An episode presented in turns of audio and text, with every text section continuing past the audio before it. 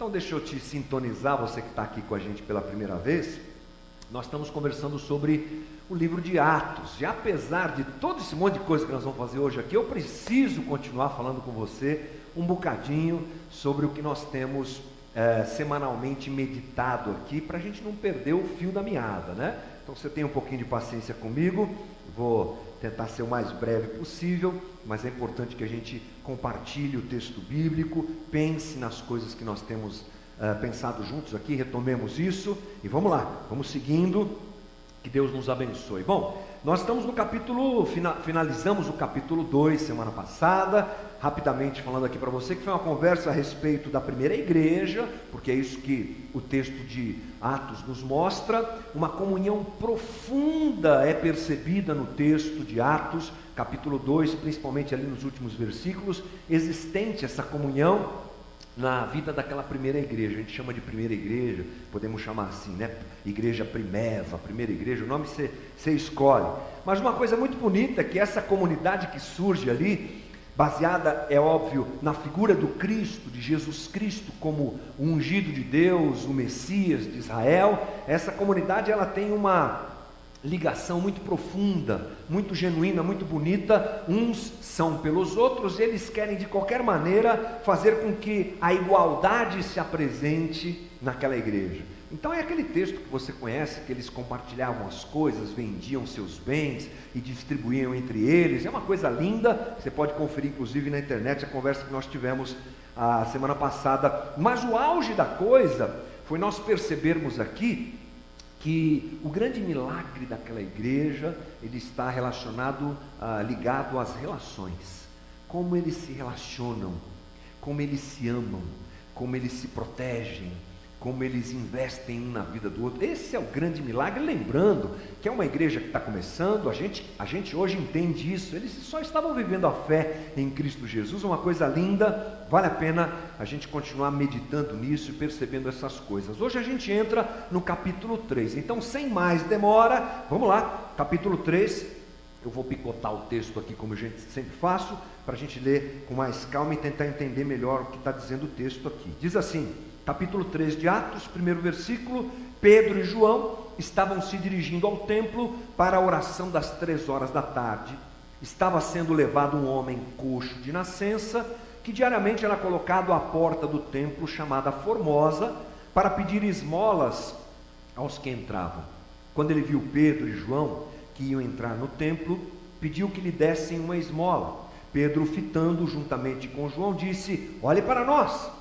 Ele os olhava atentamente, esperando receber alguma coisa. Pedro, porém, lhe disse: Não possuo nem prata, nem ouro, mas o que tenho, isso lhe dou. Em nome de Jesus Cristo Nazareno, levante-se e ande.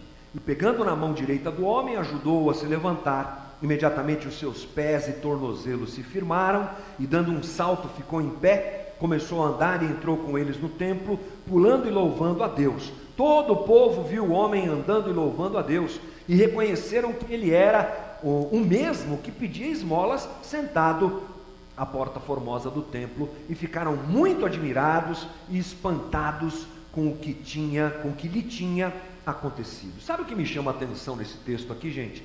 É que agora os discípulos estão vivendo lá em Jerusalém. Eles se reúnem no templo, nós vimos isso semana passada, provavelmente por ser a única estrutura que comportava 3 mil convertidos, como diz o finalzinho do capítulo, o começo do capítulo 2, né? Aquela, aquele momento que Pedro prega depois do Pentecostes e 3 mil se reúnem, eles fazem, eles fazem isso no templo. E eles frequentam o templo, por quê? Porque são judeus. E o movimento de descolamento entre judaísmo e cristianismo vai acontecer no decorrer, inclusive, do próprio, da própria narrativa de Lucas aqui no livro de Atos. Mas é muito bonito ver que eles estão vivendo a vida. A igreja, ela se inicia sem pretensões, sem estratégias, sem modelos. Eles estão vivendo a vida e eles vivem a vida, a vida indo até o templo e orando. É interessante que Pedro é a figura mais importante de Atos junto com Paulo. E Pedro é um cara muito, muito importante aqui. Ele toma a frente da igreja, mas ele está vivendo a vida simples, né? Junto com João, eles estão indo no templo orar. praticar a sua espiritualidade, buscar a Deus. Eles estão juntos, não tem aquele secto de seguidores, não tem uma plaquinha dizendo: Eis que Pedro, o grande apóstolo, está chegando. Não tem aquele bando de segurança, não tem carro blindado. É só Pedro e João, servos de Jesus Cristo, indo para o templo orar. Isso é muito bonito, mostra a realidade de uma igreja que vive uma igualdade entre os irmãos. Não é? Cada um fazendo o que lhe cabe, mas todos na mesma vibe, na mesma realidade. Eles só queriam continuar vivendo e divulgando o Evangelho de Jesus Cristo. O que nós vemos então é uma direção divina muito bonita nesse sentido. E eles estão indo para o templo e eles vão até uma chamada Porta Formosa.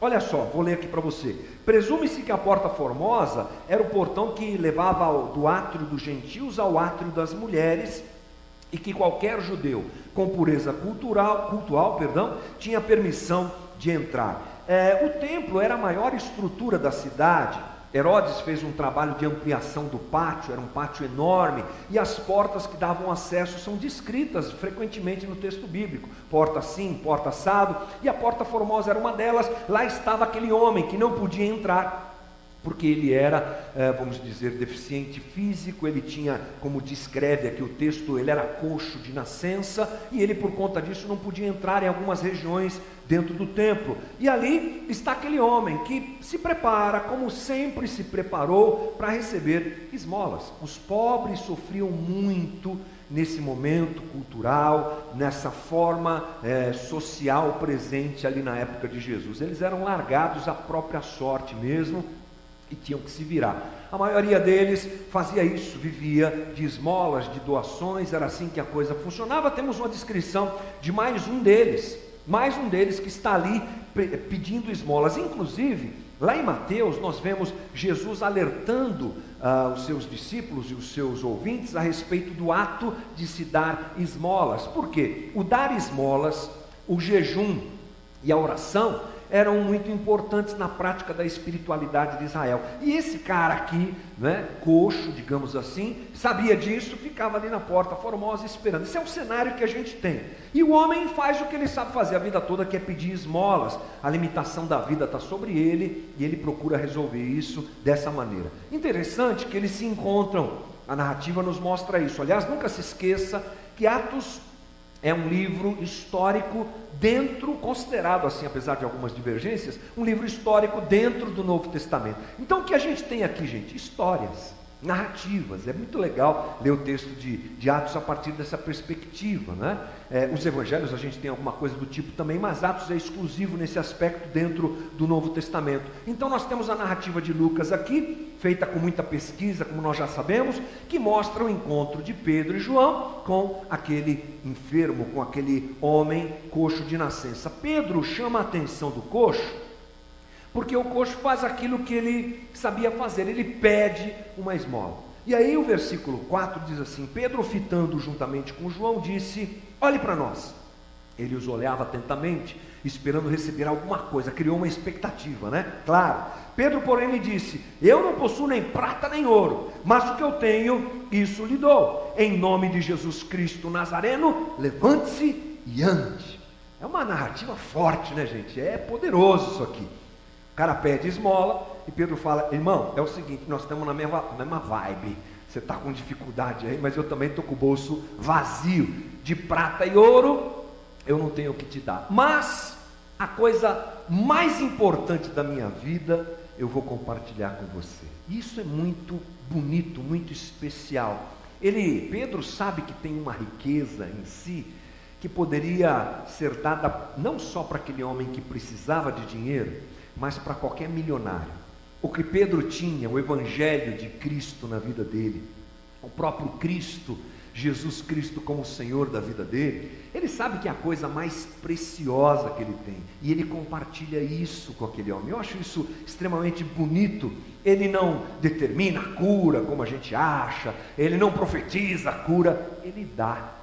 Eu acho bonito isso porque o texto grego diz, deixa isso muito claro ele dá, ele compartilha com aquele homem, porque evangelho tem a ver com isso, né? com compartilhar. Isso é muito especial. E ele faz isso não no seu nome, não na sua autoridade, não na sua capacidade. Ele faz isso no nome de quem, gente? De Jesus. Ele não fala assim, em meu nome se levante agora. É em nome de Jesus. E isso é importante. A gente hoje está acostumado, né? Aliás, a gente usa o nome de Jesus, às vezes, para tanta coisa que não tem nada a ver, né? Mas aqui é o começo desse movimento que traz o nome de Jesus como realmente o Messias e como Deus. E a partir daí é que essa realidade entra dentro da igreja, eles vão percebendo essas coisas também. E o nome de Jesus, que é poderoso, começa a ser usado pela cristandade, inclusive por nós. Essa coisa de nome dos outros você já deve ter experimentado, né? Às vezes a gente usa o nome de algumas pessoas e as portas se abrem. Não é interessante? Uma época que eu morei lá no Nordeste, eu tive uma experiência muito legal. Meus pais, papai que deve estar assistindo, beijo, papai está se recuperando, graças a Deus está tudo bem. É, papai fez aniversário. Então eu resolvi com a Ana, combinei com ela, e ela deu essa ideia, traz eles para cá. Vamos fazer o aniversário do papai aqui. E eu era assim, meio conhecido de um jogador de futebol muito importante naquela época, que é o Kaká. Né? Agora ele não é mais meu amigo, ele ficou meio distante de mim, mas a gente estava meio próximo naquela época. Ele fazia parte da igreja que nós congregávamos e tal. E aí o que, que eu consegui, gente? Foi o jogo do Brasil. Olha que legal, jogo do Brasil.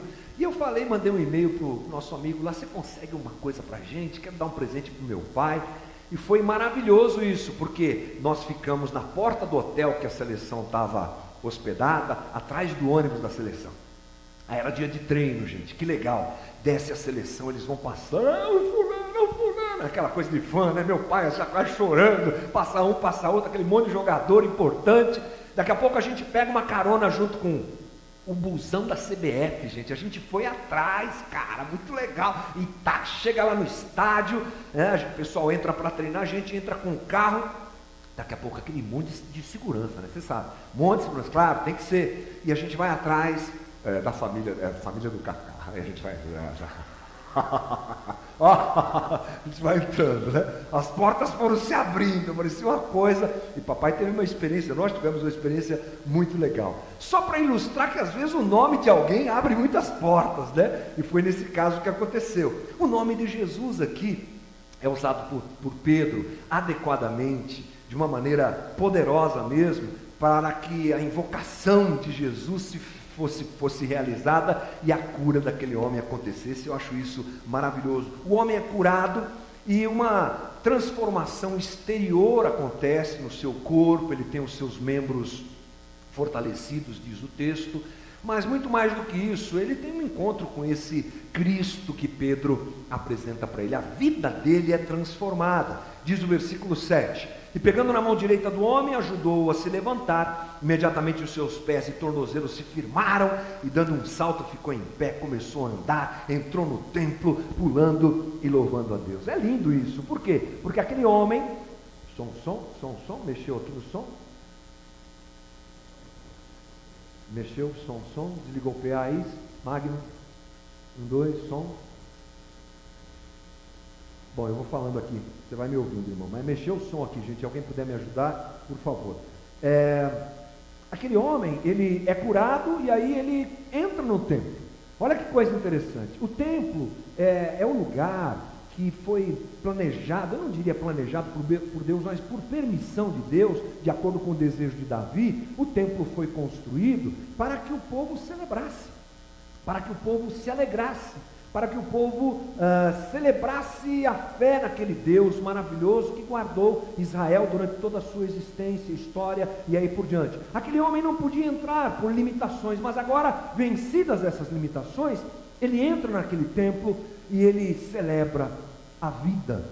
Ele celebra, ele pula, ele louva, a sua espiritualidade aparece realmente, porque o texto é muito claro, porque aquele homem era tão conhecido pela situação que vivia e que frequentemente era encontrado pelas pessoas ali na porta daquele, na porta formosa, agora ele está dentro do templo, celebrando, pulando, é a alegria né, do Evangelho, é a transformação na vida da gente. Mas o interessante é que as pessoas ficam admiradas e Pedro precisa explicar para elas o que é que está acontecendo. Alguma coisa precisa ser dita.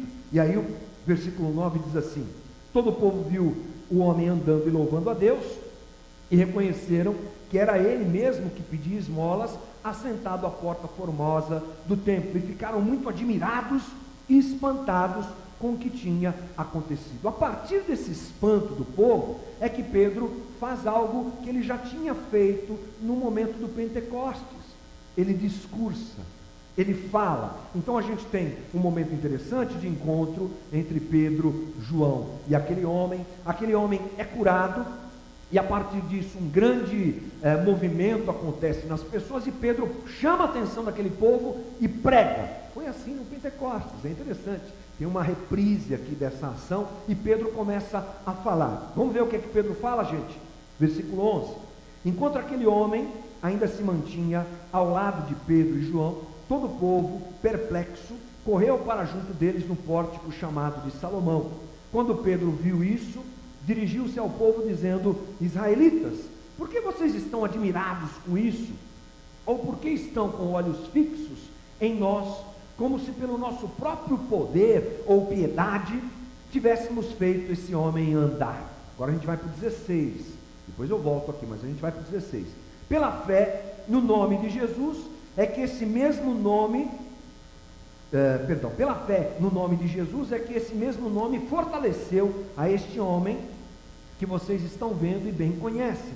Sim, a fé que vem por meio de Jesus deu a este homem saúde perfeita na presença de todos vocês. Pedro deixa muito claro, iniciando a sua explicação, que não foi ele, que não foi João, mas que foi Jesus Cristo. A fé daquele homem em Jesus Cristo é que possibilitou tudo aquilo acontecer. O nome de Jesus é mais uma vez exaltado por Pedro, apresentado por Pedro, ou seja, Pedro pega toda aquela situação de um milagre maravilhoso e joga a luz em quem? Em Jesus, na cruz, no Cristo que ele conhecia tão bem que era o seu Senhor. Pedro está fazendo isso de uma forma muito clara. E aí ele quer lembrar a multidão quem é esse Jesus. Olha que lindo, gente, é forte isso. O 13, a gente volta para o 13 o Deus de Abraão, o Deus de Isaac, o Deus de Jacó, o Deus de nossos pais, glorificou o seu servo Jesus, a quem vocês traíram e negaram diante de Pilatos, quando este já havia decidido soltá-lo. Vocês negaram o santo, perdão, e o justo, e pediram que fosse solto um assassino. Vocês mal, mataram o autor da vida, a quem Deus ressuscitou dentre os mortos, do que nós somos testemunhas. Gente, Pedro então aponta para Jesus. E quando ele faz isso, ele lembra a multidão quem Jesus era. E não se engane, eles sabiam quem Jesus era. A passagem de Jesus por Jerusalém, por Israel, foi muito forte. Multidões seguiam Jesus, ele ficou muito conhecido rapidamente. Lembrando que seu ministério durou um pouco mais de três anos e ele fez um grande, um grande, uma grande balbúrdia mesmo em Israel, desafiando, denunciando a religião morta de Israel. E aquele pessoal tudo acompanhou isso. Não tinha internet, tá bom, não tinha Instagram, não tinha site de notícias, mas tinha rádio peão, o boca a boca, e todo mundo sabia quem era Jesus. É, eu penso, alguns estudiosos pensam que ah, a própria crucificação de Jesus chamou muita atenção, porque uns concordavam e outros discordavam, achavam que ele era um homem bom, que não devia ser crucificado, mas enfim, é o que acontece. Jesus é crucificado. Então Pedro traz essa realidade e denuncia a crueldade do que fizeram com Jesus. Olha que interessante. Primeiro ele diz: Olha, esse homem foi curado por Jesus e no nome de Jesus. Esse Jesus que vocês mataram. É forte isso. Ele denuncia o pecado daquela multidão. Ele denuncia a situação é, errada daquele pessoal, o comportamento equivocado que eles tiveram no momento em que lidaram com Jesus, escolheram Barrabás, e aquilo vai pesando no coração da multidão, não tenha dúvida disso.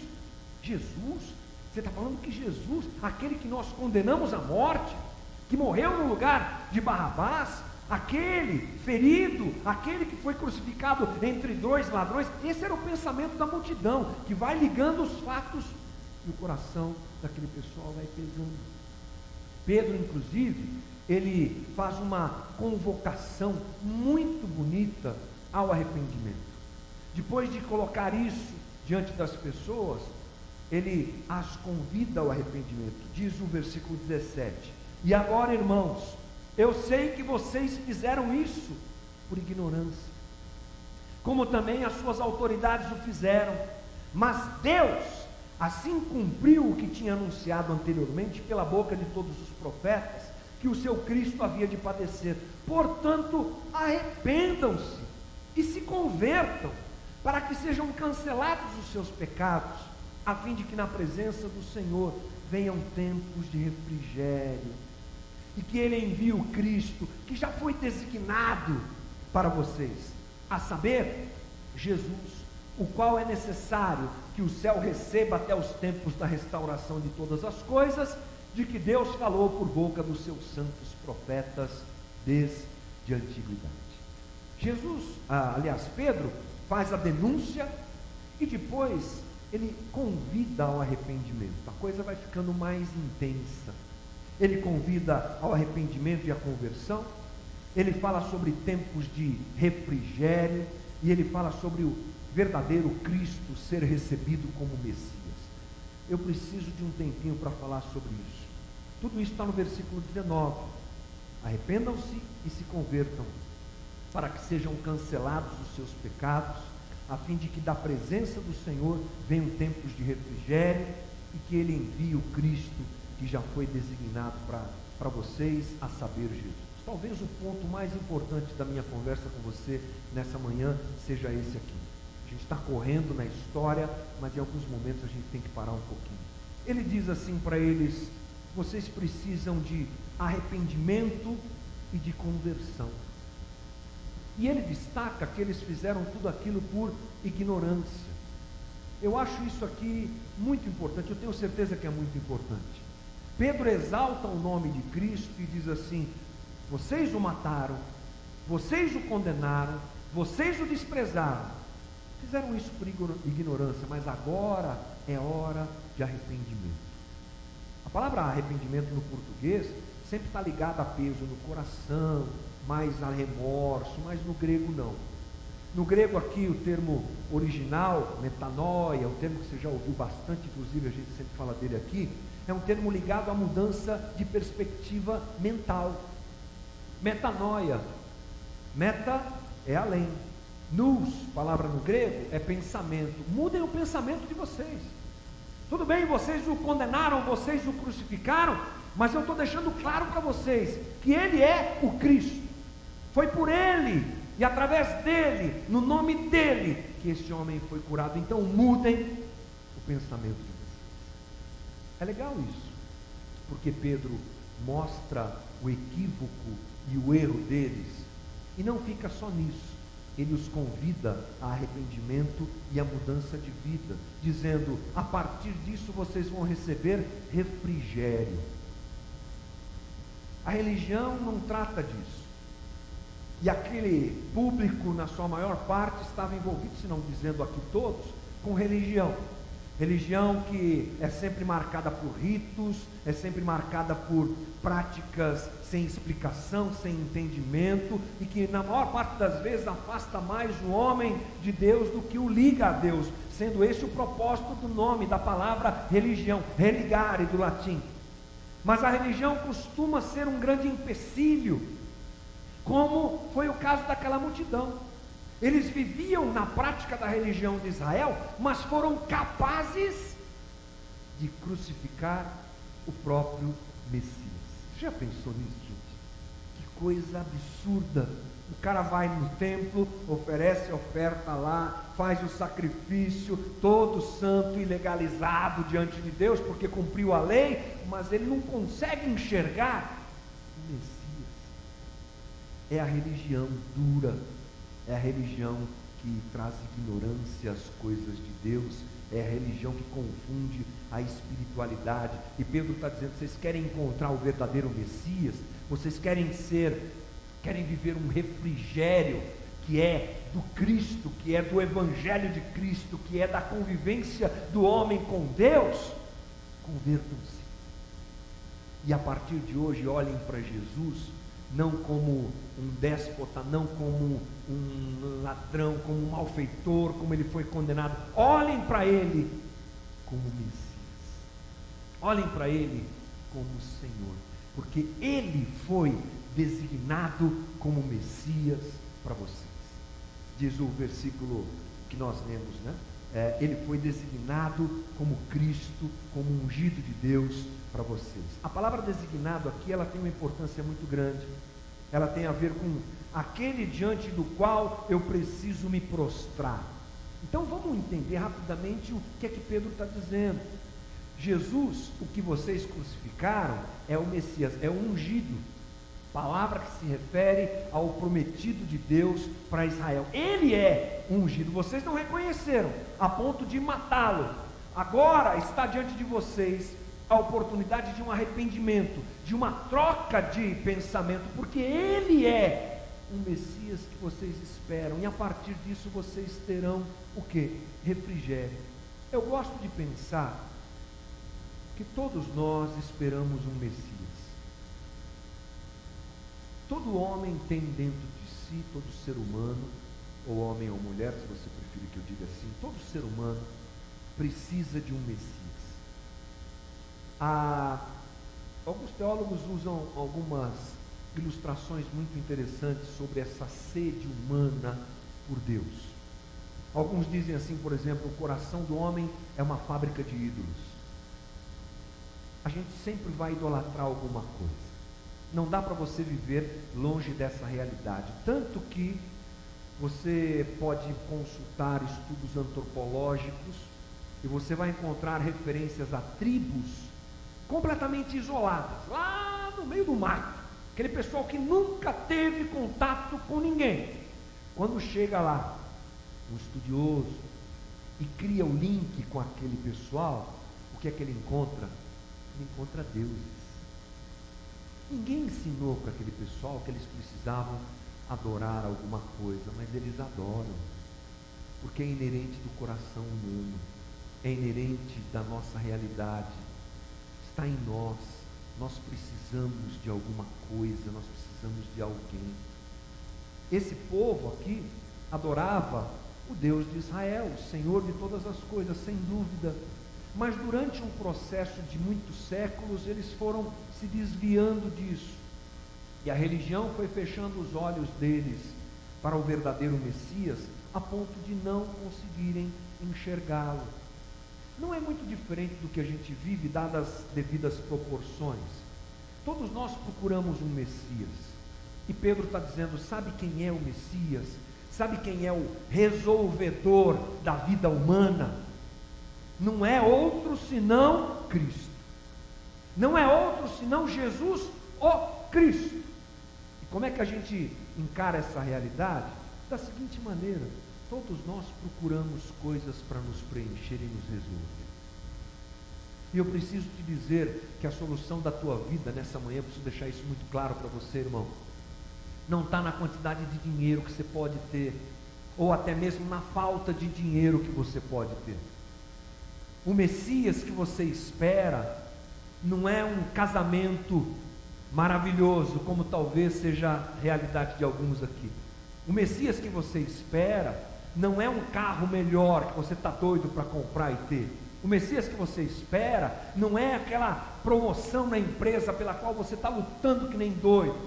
O Messias que você espera não é um aumento de faturamento da tua empresa. O Messias que você espera não é a quantidade de likes dos teus vídeos na internet baterem a casa de um milhão. O Messias que você espera não é nada nem ninguém que esse mundo possa nos proporcionar. O Messias que nós esperamos tem um nome: Jesus Cristo, Filho do Deus vivo. É Ele que é o Messias, Ele é que resolve as questões da nossa existência, querido. Ele é que resolve o vazio do nosso coração, que tantas vezes é preenchido por religião. Eu sei que eu estou falando aqui com a maior parte de, de vocês que me ouvem aqui nessa manhã presentes e talvez até pela internet também, talvez envolvido com uma religião. E é difícil a gente tratar isso, É difícil a gente denunciar, mas é importante. Difícil no seguinte sentido: às vezes está uma confusão na cabeça da gente. Mas muitos de nós estamos como aquele povo de Israel, perdidos, esperando o Messias que já veio. Ele já veio, irmão. O nome dele é Jesus Cristo, irmão. Essa é a conversa mais forte que Pedro tem. E aí ele vai para o Antigo Testamento. Preciso, para terminar nosso papo, citar isso também. Versículo 22. Porque Moisés disse: O Senhor Deus fará com que do meio dos irmãos de vocês se levante um profeta, semelhante a mim. E aí, se vocês ouvirão em tudo o que ele lhes disser, quem não pode Perdão, quem não der ouvidos a esse profeta será exterminado no meio do povo. Agora Pedro faz o que ele já fez lá naquele dia que ele explicou o Pentecostes. Ele pega a figura de Moisés e diz: Olha só o que Moisés disse. Ele estava falando de Jesus. Para um judeu, isso é um, é um tapa na cara, porque Moisés é uma figura muito importante. Depois, no 24, ele continua: E todos os profetas, a começar com Samuel, assim como todos os que falaram depois dele, também anunciaram esses dias. Vocês são os filhos dos profetas e da aliança que Deus estabeleceu com os pais de vocês, dizendo a Abraão: na sua descendência serão abençoadas todas, abençoadas todas as nações da terra. Tendo Deus ressuscitado o seu servo, enviou primeiramente a vocês para abençoá-los no sentido de que cada um abandone a sua maldade, as suas maldades. Olha só Pedro de novo recorre ao Antigo Testamento para deixar claro quem é Jesus. E ele cita Abraão, pai da nação de Israel. E aí ele diz: ele foi enviado para vocês. Primeiramente para vocês, é o que Paulo diz lá em Romanos 1,16. Para quem? Para os judeus. Vocês não quiseram. É hora de abrir os olhos para isso. E a gente não pode esquecer o que João diz, né? Ele veio para o que era seu, mas os seus não receberam. Ele está denunciando ainda, irmãos, ele está falando ainda. E aí, o que acontece? A gente entra no capítulo 4, porque tem que finalizar essa conversa com os quatro primeiros versículos. Diz assim: Enquanto Pedro e João ainda falavam ao povo, chegaram os sacerdotes, o capitão do templo e os saduceus, ressentidos porque os apóstolos estavam ensinando o povo e anunciando em Jesus a ressurreição dentre os mortos. Prenderam Pedro e João e os recolheram ao cárcere até o dia seguinte, pois já era tarde. Porém, muitos dos que ouviram a palavra creram, subindo o número desses homens a quase 5 mil pessoas. Bom, o que acontece é que Pedro fala tudo isso daí, o povo fica impactado, eles ficam perturbados, aliás, eles ficam extasiados. Aí a cúpula religiosa de Israel fica perturbada. Alguns textos dizem assim, ressentidos. Essa é uma maneira é, mais soft de dizer que os caras ficaram doidos da vida, essa que é a verdade. E aí eles são presos. O texto, ele vai até esse ponto em que eles são presos. E aí, cenas do próximo capítulo no domingo que vem. Aí eu corri aqui, gente. Eu preciso terminar esse negócio. O que, que eu tenho para te falar? Vamos olhar para Pedro. Pedro é uma figura-chave aqui. Pedro representa a comunidade. Né? Pedro, ele nos representa em alguns aspectos aqui, quero dizer para você. E o que é que nós entendemos aqui? Que Pedro denuncia toda aquele, aquela barbárie que foi feita, mas ele apresenta salvação. Esse é o movimento de Pedro, não é?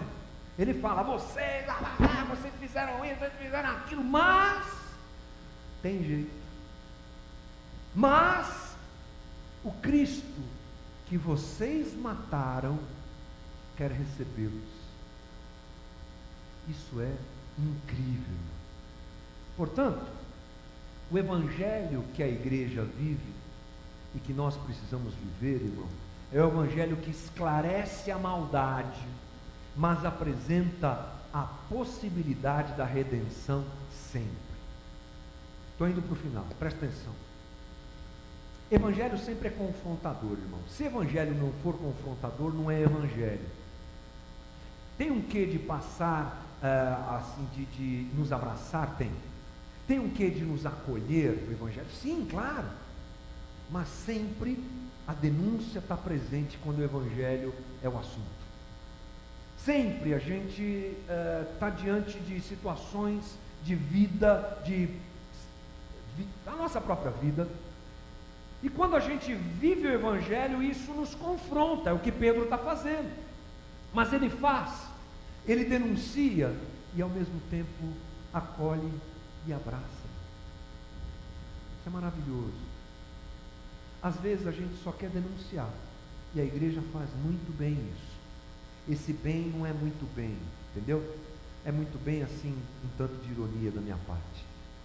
A gente só sabe meter o pau em todo mundo. A gente é um bando de santo, isolado no nosso núcleo, na nossa vida, no nosso é, cantinho, cantando a nossa música, falando a nossa língua, e o resto vai tudo para o inferno.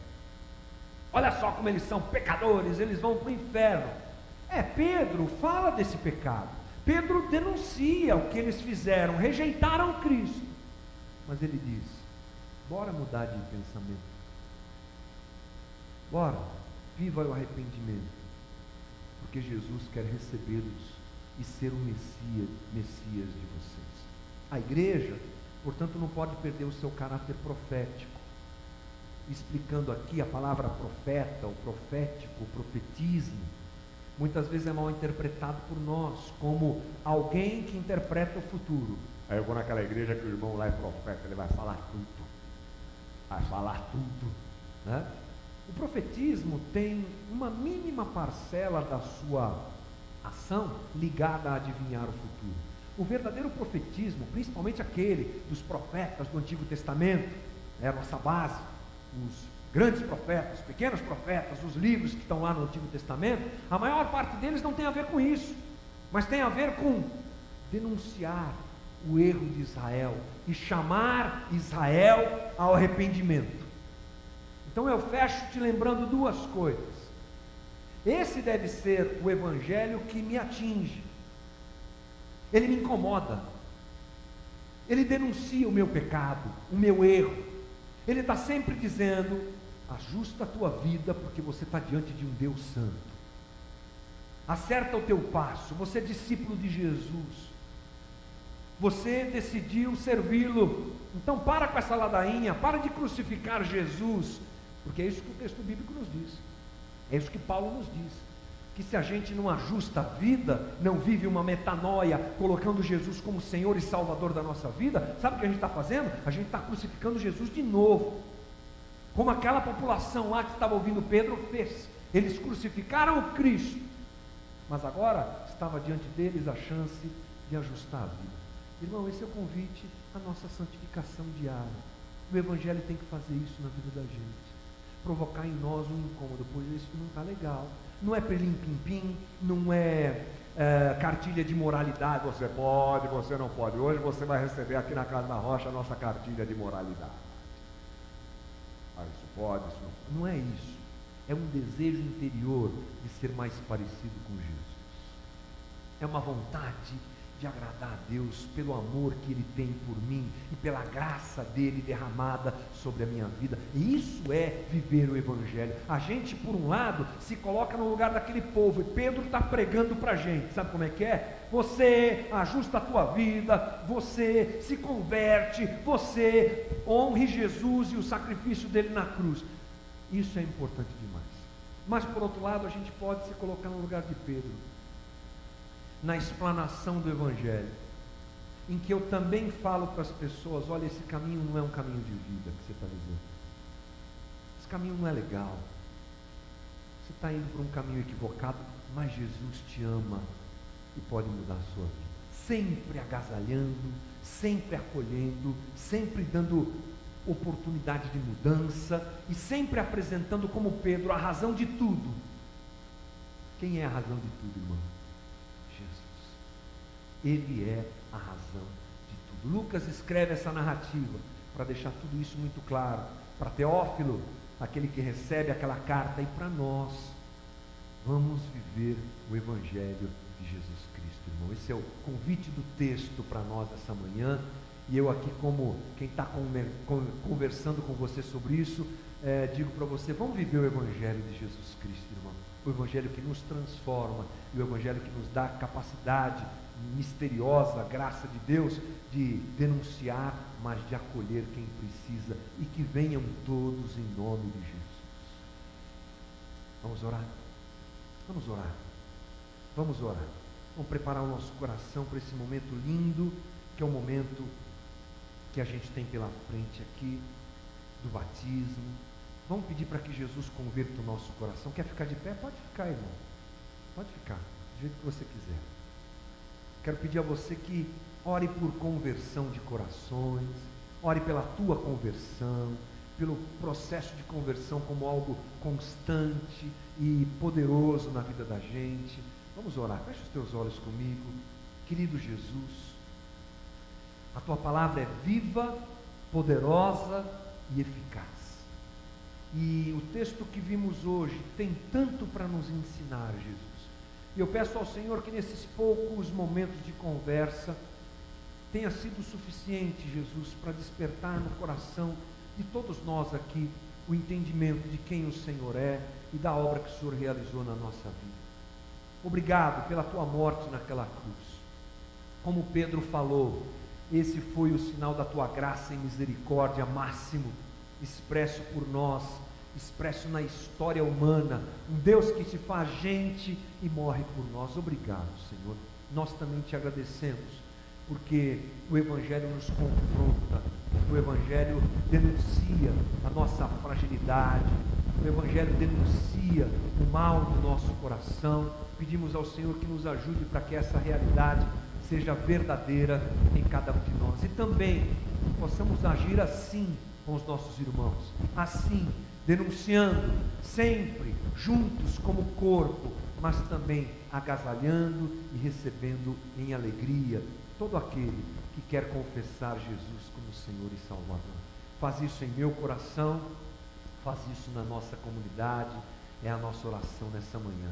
Já apresentamos diante do Senhor esse momento lindo que nós vamos viver aqui, fruto da tua obra na vida dos nossos irmãos fruto de transformação, fruto de gente que confessa Jesus Cristo como Senhor e Salvador e que nessa manhã quer fazê-lo publicamente. Obrigado por todo o movimento que aconteceu na comunidade nos últimos dias. Obrigado por cada voluntário que se envolveu.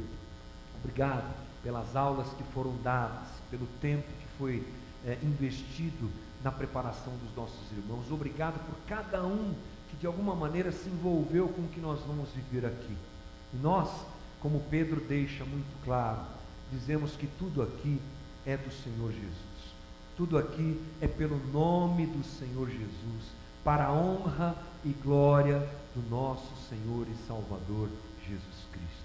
A Ele rendemos honra e glória nessa manhã, em nome de Jesus. Propõe uma salva de palmas a Jesus. Deus nos abençoe.